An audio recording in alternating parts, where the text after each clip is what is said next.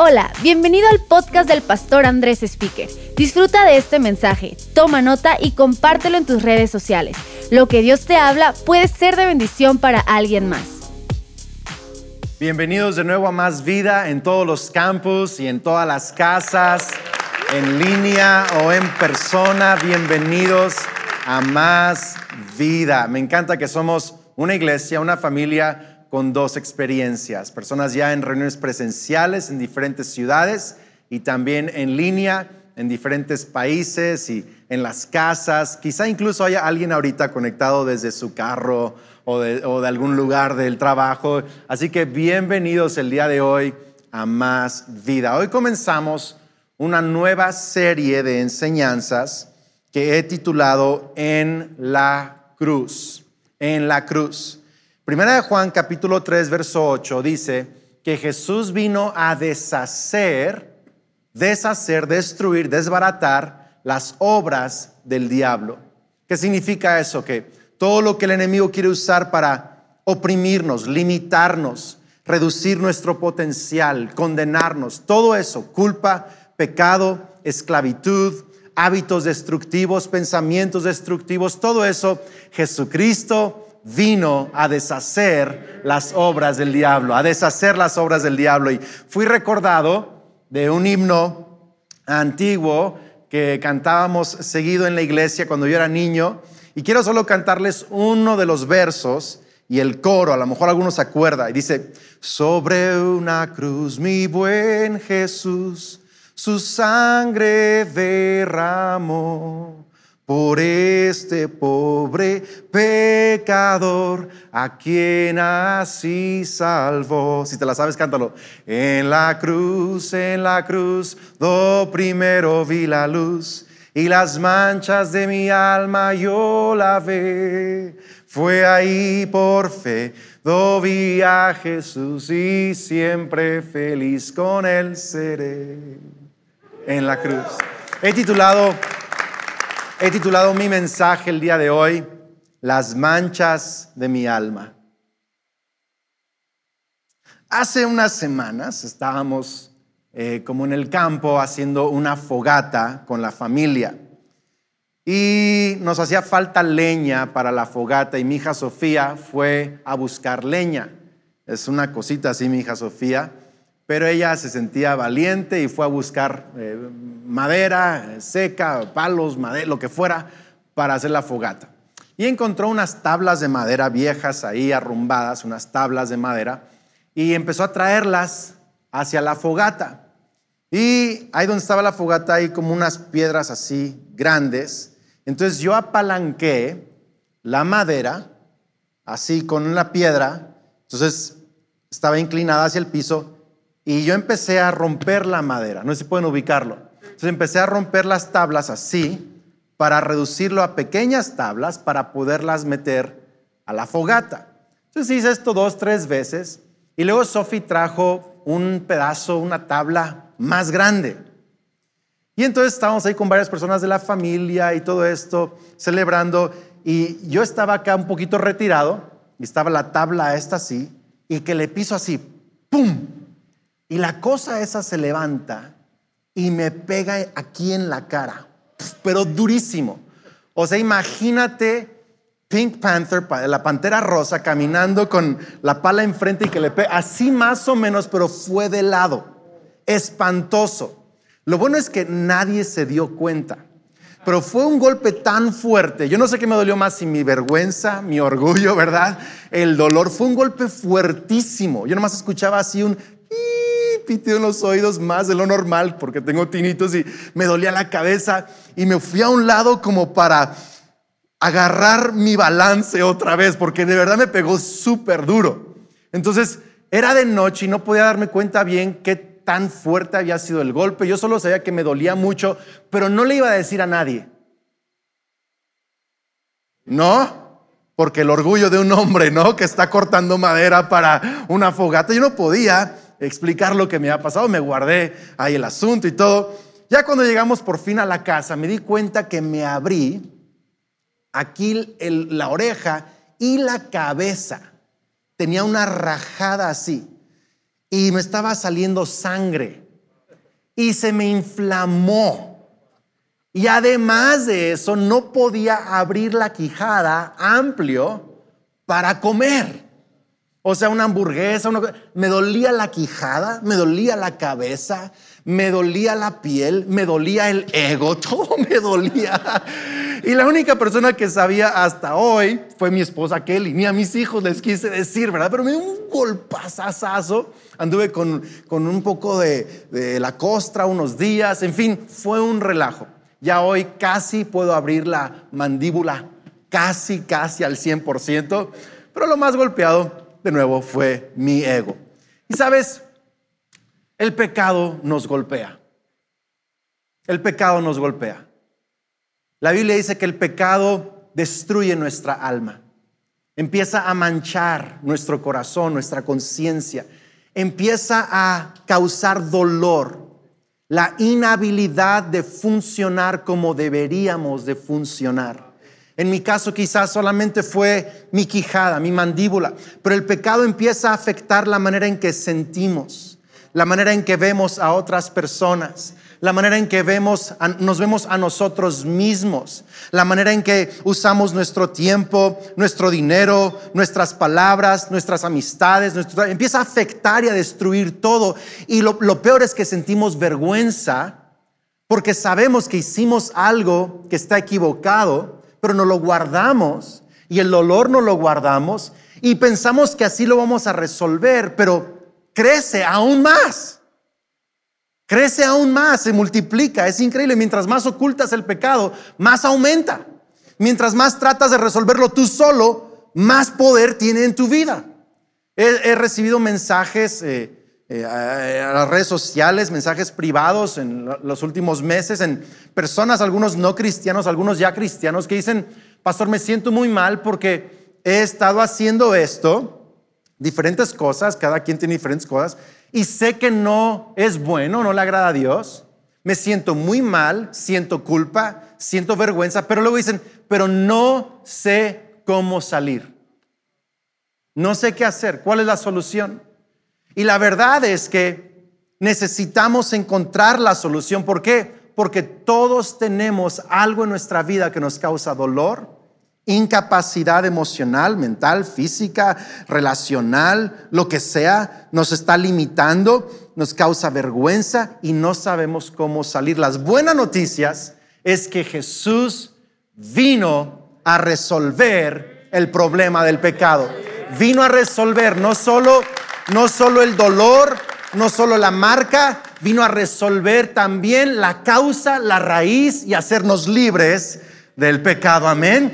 Y quiero leerte un pasaje en donde vemos que el, apóstol Pablo nos enseña cuál no es la solución y cuál sí es la solución para el pecado. Porque de nuevo, cristianos incluso no sabemos cómo salir de la culpa, vergüenza, condenación, acusación, esclavitud, hábitos, no sabemos. Pero aquí está muy claro, Romanos 3, verso 19. Primero que no funciona. Pero sabemos, dice, verso 19, que todo lo que la ley dice, lo que dice a los que están, lo dice a los que están bajo la ley, para que toda boca se cierre, ojo con eso, y todo el mundo quede bajo el juicio de Dios, ya que por las obras de la ley ningún ser humano será justificado delante de él, delante de Dios, porque por medio de la ley es el conocimiento del pecado. Está diciendo que por medio de la ley no podemos resolver el problema del pecado. Porque la ley no fue dada para resolver el problema del pecado. Fue dada para que conozcamos qué es el pecado, para que nos quedemos sin argumentos. Mire, le explico algo. Esto está bien interesante. ¿Están listos para aprender un poco o no? En el Antiguo Testamento hay historias muy gruesas. Y hay toda la ley de Moisés y luego hay cosas que incluso no entiendes. Yo le preguntaba el otro día a Dios, ¿por qué existen tantas cosas en el Antiguo Testamento que están bien raras? Y una de las razones que yo entiendo es para quitarnos nuestro argumento acerca del pecado. Por ejemplo, decimos, si todos fuéramos educados en cuanto a lo que es moralmente correcto, no habría problemas. Ah, pues ahí está Moisés, educó a todos en la ley. Los peores. Porque el ser humano no cambia por una educación de qué es correcto y qué es incorrecto. Eso no cambia el corazón, solo te informa. ¿Estamos acá? El otro argumento es, si no hubiera malos, todos estaríamos bien, los buenos estaríamos bien. Ah, bueno, ¿qué hace Moisés y Josué con el pueblo de Israel? Eliminen a todos los malos de Canaán, tomen posesión de la... Ya no hay malos, la vuelven a regar no me está siguiendo acá. Si metieran a todos los malos a la cárcel, habría otra vez maldad porque tampoco eso cambia el corazón humano. ¿Tiene sentido eso o no? Y es como que todos los argumentos, más, si todos tuviéramos igual de oportunidades, no habría crimen, no habría maldad. Pues en Israel todos recibían el maná que necesitaban, la fruta que necesitaban, lo que requerían para comer. Cada siete años se cancelaban las deudas, cada cincuenta se cancelaban las deudas grandes o las compras. Todo el mundo tenía igual oportunidad. Sin embargo, siempre la maldad se levantaba otra vez. Estamos acá porque no hay argumento humano que pueda salvarnos del poder del pecado. Estamos deshechos sin Cristo Jesús la ley no funciona. Portarte bien te ayuda un ratito, pero vuelves a estar igual. Es como, es como, disculpe el ejemplo, un cerdo. ¿Ha visto las películas donde, donde, donde compran un cerdo para llevarlo a un concurso de cerdos del pueblo o no? Entonces agarran su mejor puerquito y lo, lo, lavan, lo bañan, lo peinan, le ponen qué sé yo, y lo llevan al concurso del pueblo, están en el concurso del pueblo y gana el cerdito. Tienes que, tienes que cuidar muy bien a ese cerdito, tenerlo bien cerquita de ti, ya que reciba su medalla de primer lugar, te das cinco segundos, pierdes la vista, aquel se está revolcando en el lodo otra vez. Hola. ¿Por qué? Porque es un puerco. Es su naturaleza. Lo mismo somos los seres humanos. Un ratito nos lavamos, nos pertamos bien, hacemos todo el show. Hello. Pero luego, nomás no nos damos cuenta y estamos otra vez en el lodo porque es la naturaleza pecaminosa. Pablo dice, la ley no puede salvar a nadie, justificar a nadie, ni es la intención de Dios que a través de la ley seamos justificados. Solo sirve para enseñarnos qué tan pecadores somos y qué tan incapacitados estamos para vivir la justicia que Dios tiene para nosotros. Para eso sirve. Y luego sigue el apóstol Pablo explicando, dice, pero ahora, me encanta eso, ahora aparte de la ley, se ha manifestado la justicia de Dios. La manera en que Dios hace justicia, la manera en que Dios va a pagar por el pecado de la humanidad y transformar al humano. Así se ha manifestado la justicia de Dios, testificada por la ley y por los profetas. Lo profetizaron, verso 22, la justicia de Dios por medio de la fe en Jesucristo para todos los que creen en Él, para todos los que creen en Él. Dice, porque no hay diferencia. Y muchos conocen este verso 23. Por cuanto todos pecaron y están destituidos de la gloria de Dios.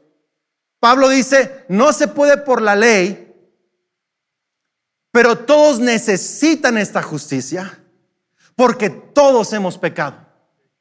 Todos estamos destituidos de la gloria. Todos hemos fallado al ideal de Dios. Todos. Porque muchos sentimos que somos, no somos tan mal, somos buenos. Yo no he matado a nadie. Yo no soy tan peor como aquel. yo soy medio bueno. Aunque seas bueno, no has llegado al ideal de Dios. Yo tenía cuatro años de edad cuando mi mamá me enseñó acerca de los pecados. Incluso yo a los cuatro años me enseñó que desobediencia a papá y mamá era pecado. Y lo entendí. Me dijo, y tu, tu corazón está todo cochino. Pero la sangre de Jesucristo lava tu corazón y lo hace blanco como la nieve, como dice Isaías. Y a los cuatro años yo entendí, soy un pecador, necesito perdón y Jesús lo hizo por mí. Jesús me puede dar el perdón que necesito. A los cuatro años. El punto es que si un niño de cuatro años entiende que hay pecado, que hay errores, que hay cosas que Dios necesita perdonar, toda la humanidad hemos caído cortos del ideal de Dios para nosotros. Estamos arruinados sin Cristo. Hay pecadores buenos, hay pecadores flagrantes que les vale queso, son muy obvios. Quizá no eres un pecador flagrante, pero aún así eres pecador. no, no maté a nadie, no he saltado a nadie, no esto. Pecador. Todos somos pecadores. Y hay pecadores religiosos. Los que tratan de esconder su pecado con actividades de iglesia o actividades de religión. Así de fácil. Pero todos somos pecadores. Todos necesitamos esto. Entonces ya vimos que el apóstol Pablo primero nos está hundiendo más en el hoyo, ¿no? Pero ahora nos va a sacar verso 24 dice, siendo justificados gratuitamente por su gracia, mediante la redención que es en Cristo Jesús a quien Dios puso como propiciación por medio de la fe en su sangre para manifestar su justicia a causa de haber pasado por alto en su paciencia los pecados pasados con la mira de manifestar en este tiempo su justicia a fin de que Él sea justo y el que justifica al que es de la fe en Cristo Jesús. Fíjate bien, dice, Él nos justifica por gracia, Él nos redime y es nuestra propiciación. Esa es la respuesta. Ahora, son palabras grandotas, palabras teológicas. Voy a tomar unos minutitos y te voy a explicar lo que significa esto, porque si sabes lo que esto significa y lo puedes aplicar a tu vida, hoy vas a ser libre. Hay culpas en tu corazón, en tu mente, que a partir de hoy no van a existir. Vas a saber cómo superarlas. Tres cosas rápidamente. Dice primero que hay una solución y cuál es esta. Número uno, anota esto. Jesús nos justifica. ¿Jesús qué? Nos justifica. ¿Qué significa esto?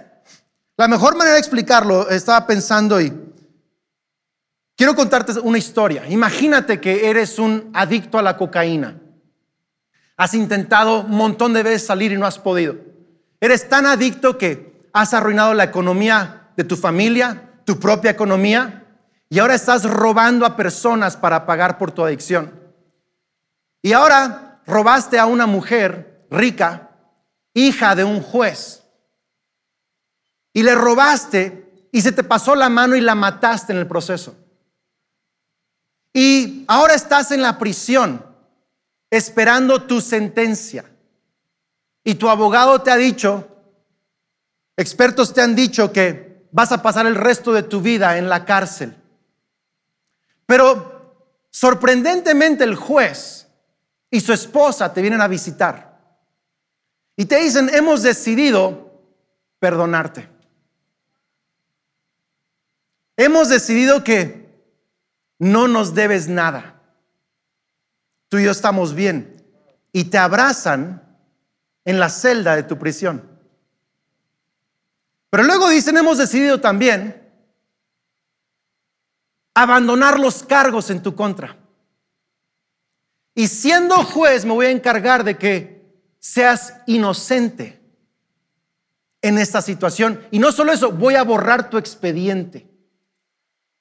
Nunca va a aparecer en tu expediente que eras drogadicto o que eres un asesino. Tu expediente entre la ley va a quedar borrado. Pero no solo eso. Mi esposa y yo te vamos a pagar la rehabilitación en el mejor lugar de Estados Unidos hasta que encuentres completa libertad para que nunca más regreses a la drogadicción hacia la cocaína.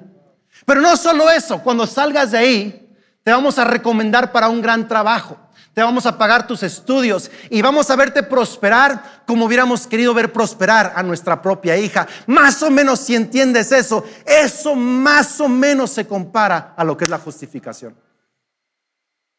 Porque es el perdón, es el soltar los cargos en tu contra, eres inocente, pero además es el cambio de tu naturaleza, es tu rehabilitación, es el comienzo de nuevos, nuevos, potenciales, nuevas posibilidades. Estás siendo reeducado en una nueva naturaleza en Cristo. Eso es justificación. Y aquí la Biblia, Pablo enseña que Jesús es nuestro justificador. Me encanta eso. Tienes que entenderlo. Eres justo por la fe en Cristo Jesús. El problema es que preguntamos, ¿y eso cómo es posible? Pues Pablo lo explica. Dice, mediante la redención por la propiciación que es en Cristo. Fíjate bien, mediante la redención que es por la propiciación en Cristo. De nuevo, palabras grandes, pero anótalo. Número dos, solo tengo estos dos puntos de explicación el día de hoy. Número dos, Jesús es nuestra redención y propiciación. Palabras grandes, palabras complicadas, pero no son complicadas. Redención significa rescate. Y propiciación significa pago en lugar de o a favor de. Entonces imagínate, lamentablemente en México estamos muy acostumbrados a la idea de un secuestro y piden un rescate, piden un rescate.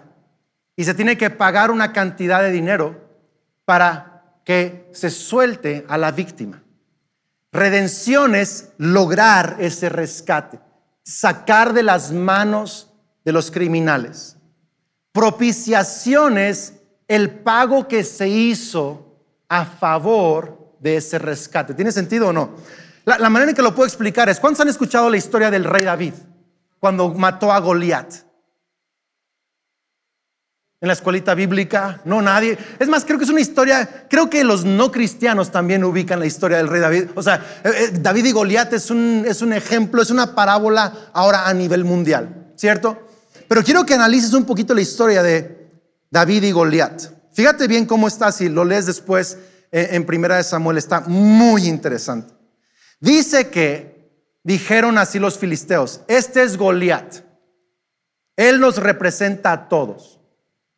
Quien le gane significa que le gana a todos nosotros. Y si el que pierde, pierde por todos ustedes. ¿Estamos acá o no? Romanos, si lees en otra parte de Romanos, dice que por medio de un hombre, Adán, entró el pecado a toda la humanidad. Todos perdimos por culpa de Adán. Y si estás enojado con Adán, déjame decirte que harías tú lo mismo es parte de entender nuestra naturaleza. Pero también por medio de un hombre, dice Pablo, Jesucristo, entra la justicia y perdón de Dios para todos nosotros. Amén. Entonces ubica, ubica esta pelea, David y Goliat. Y David, uno, representando a todo Israel. Goliat, uno, representando a todos los filisteos. Y David dice, no vengo a ti con tus armas, con tus estrategias, ni con tu fuerza. Vengo a ti en el nombre del Señor de los ejércitos, a quien tú has desafiado. Y David, David, con una, con una lanza, una, una resortera, una piedrita, algo que parece insignificante en contra de este monstruo, con eso derrota a Goliat y con la victoria de un joven todo Israel es beneficiado con la victoria de un joven. Eso es redención y propiciación, te lo explico. Redención es que David compró libertad o consiguió libertad o victoria para todo el pueblo de Israel. Propiciación es que él hizo la chamba. Él se puso a favor, él arriesgó su pellejo, él hizo el ridículo. ¿Estamos entendiendo o no? Ahora transpórtalo a la cruz. Por uno, Jesús, que no usó las estrategias de este mundo de popularidad, de manipulación, de poder, de fama, usó una resortera, una cruz. ¿Ven el simbolismo? Algo insignificante, algo que parecía derrota automática. Pero Jesús vino con la estrategia de Dios, que es el sacrificio. Él arriesgó su pellejo, arriesgó su vida, arriesgó su persona, dio su sangre, Dios lo dio todo en la línea. Y en esa cruz Jesús le ganó al Goliat del pecado y de la muerte en nuestras vidas y resucitó. y resucitó. Y la Biblia dice que le ha quitado las llaves del infierno al enemigo, le cortó la cabeza, por decirlo así, como David a Goliat. Y en Jesucristo, la victoria de uno es la victoria de todos nosotros.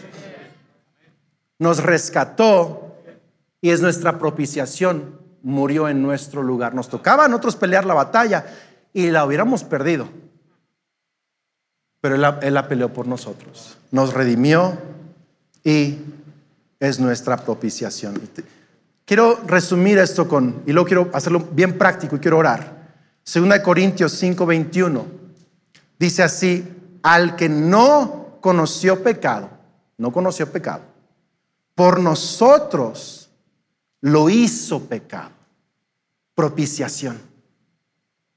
Lo trató como a pecador, lo hizo pecado. En la cruz todo el pecado de la humanidad. Dice, dice Isaías 53, quiero que escuches esto, que Jesús cargó con tus pecados en la cruz del Calvario.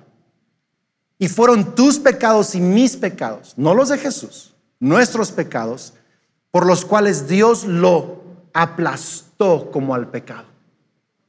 Lo aplastó con nuestros pecados.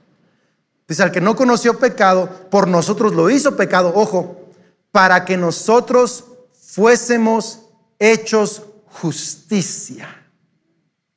No solo justos, ojo, justicia, nuestra misma naturaleza. Justicia de Dios en Cristo Jesús. Si de algo te vas a acordar el día de hoy, si algo vas a anotar, si vas a tuitear, quizá vas a recibir dos, tres críticas por publicar esto, está bien.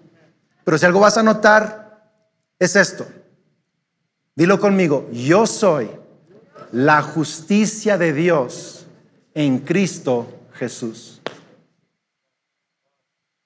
Yo soy la justicia de Dios en Cristo Jesús. Pero Andrés, no me tú no sabes lo que yo acabo de hacer anoche. Ni, tienes idea de los pensamientos que han pasado por mi mente esta misma mañana. No, no puedo decir eso. Eso está chocando conmigo. Pues por eso es fe. Primero tienes que creer que eres justo para poder vivir como justo. Si no crees que eres justo, nunca vivirás como justo. Mi hija Sofía es nuestra hija por adopción. Y ella es de verdad, en toda la extensión de la palabra, una speaker. Y ella ha llegado a ser una speaker por dos cosas. Una, porque cree que es una speaker. Hay un documento legal que dice que es una speaker, se lo he enseñado. Y hay un libro en el cielo que es un documento legal con tu nombre escrito ahí que dice Hijo de Dios, hija de Dios. Está, está ahí tu nombre. Ella cree que es hija. Es una speaker. ¿Cómo te llamas, Sofía? Sofía Kelly Speaker. Lo dice. Ella sabe de dónde viene, pero ella sabe que esa no es su identidad. Esta es su identidad. Y como ella cree que es una speaker, ella se parece a una speaker. Y si tú crees que eres la justicia de eso significa que eres tan justo como Cristo lo es. Eso significa la justicia. Tú eres, si Cristo es la justicia de Dios y tú eres la justicia de Dios, tú eres tan justo como Cristo es justo. Y tienes que creer quién eres antes de poder vivir como Dios quiere que vivas. Y es lo que quiero que hagas. Esto quiero, así quiero que apliques este mensaje el día de hoy. Quiero, quiero que en tus peores momentos tú te digas a ti mismo, aún en voz audible si es necesario, yo soy la justicia de Dios en Cristo Jesús. Cuando por alguna razón te desubicaste y caíste en la tentación y estás viendo algo que no debes de ver, cáchate y recuerda este mensaje y yo soy. La, en tu peor, en el lodo tienes que decirlo. Soy la justicia de Dios en Cristo Jesús. Mientras estás inyectándote drogas y este mensaje va a venir a perseguirte. Mientras están las drogas entrando en tus venas, tienes que decir, yo soy la justicia de Dios en Cristo Jesús. Cuando el enemigo te esté recordando lo que hiciste, que no has podido soltar, tienes que decirte, yo soy la justicia de Cristo Jesús. En la cruz quedó mi pecado, en la cruz quedó mi pasado, en la cruz quedó mi adicción. Eso es quien yo era, está en la cruz, pero ahora yo soy la justicia de Dios. Yo soy un hijo de Dios, una hija de ¿Y sabes qué es lo que va a pasar? ¿Sabes qué es lo que va a pasar? Yo sé que dice Andrés, pero eso es muy sencillo. Parece sencillo, pero va a requerir tu fe, tu determinación y tu confianza en Jesús. Y mientras más lo haces, te prometo, va a llegar el día en donde ya no vas a meter esa jeringa en tus venas, ya no vas a ni querer ver esas cosas, va a empezar a transformarte. ¿Por qué? Porque Jesús te transforma no solo el dolor, la vergüenza, la culpa, transforma tu naturaleza para que ya no seas esclavo de esas cosas. Termino con esta historia y luego vamos a orar. Tengo un amigo joven, muy joven, que en su adolescencia, eh, por un descuido de alguien, de un amigo, él entró a un área de la web profunda, la deep web le llaman, y vio un nivel de, de porno que nadie en su vida tendría que ver, menos un adolescente. Y esto empezó a crear manchas en su alma, manchas en su alma, empezó a afectarle lo que él pensaba de él mismo, lo que él pensaba de su valor, de su futuro. Incluso empezó a causarle preguntas acerca de, ¿podré casarme con alguien que valga la pena después de hacer eso? Después de ver eso. Empezó a provocarle incluso problemas de confusión de identidad sexual.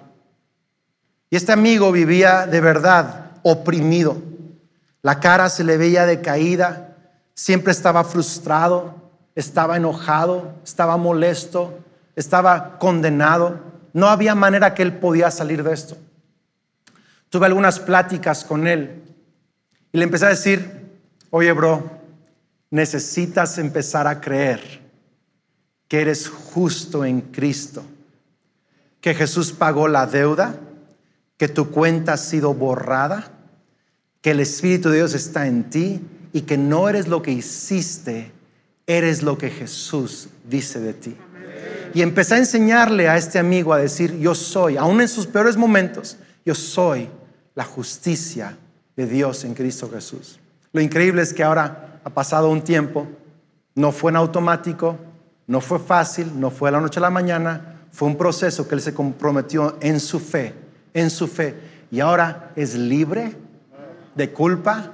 Esas memorias Dios las ha incluso sanado, porque yo creo que Dios va a sanar tus memorias también. Su inocencia se ha restaurado. Él tiene una identidad clara, un futuro brillante en Cristo Jesús y es lo que Dios quiere para ti también. Quiere hacerte libre del poder del pecado. Quiere lavar las manchas de tu alma en Cristo Jesús.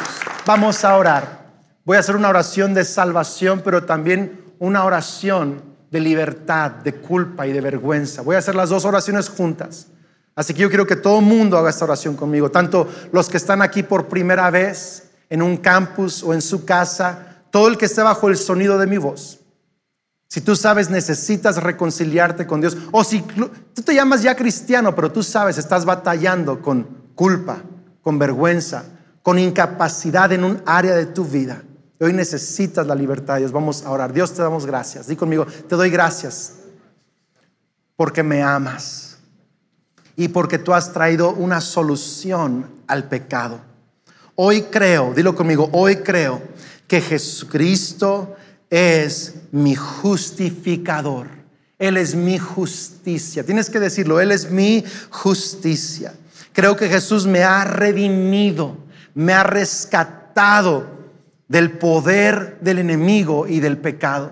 Jesucristo es mi propiciación. Él es el pago a mi favor. Él tomó mi lugar y por lo tanto hoy declaro, dilo fuerte, yo soy la justicia de Dios en Cristo Jesús. Soy tan justo en mi posición delante de Dios como Cristo es justo. Y hoy declaro que empieza un proceso de renovación, de santificación, de cambios en mi mente, cambios en mi corazón, cambios incluso en mis deseos, cambios en, mis gustos, en mi lenguaje, no por un esfuerzo humano, sino por la obra poderosa del Espíritu Santo en mi vida. Dilo otra vez, yo soy la justicia de Dios en Cristo Jesús.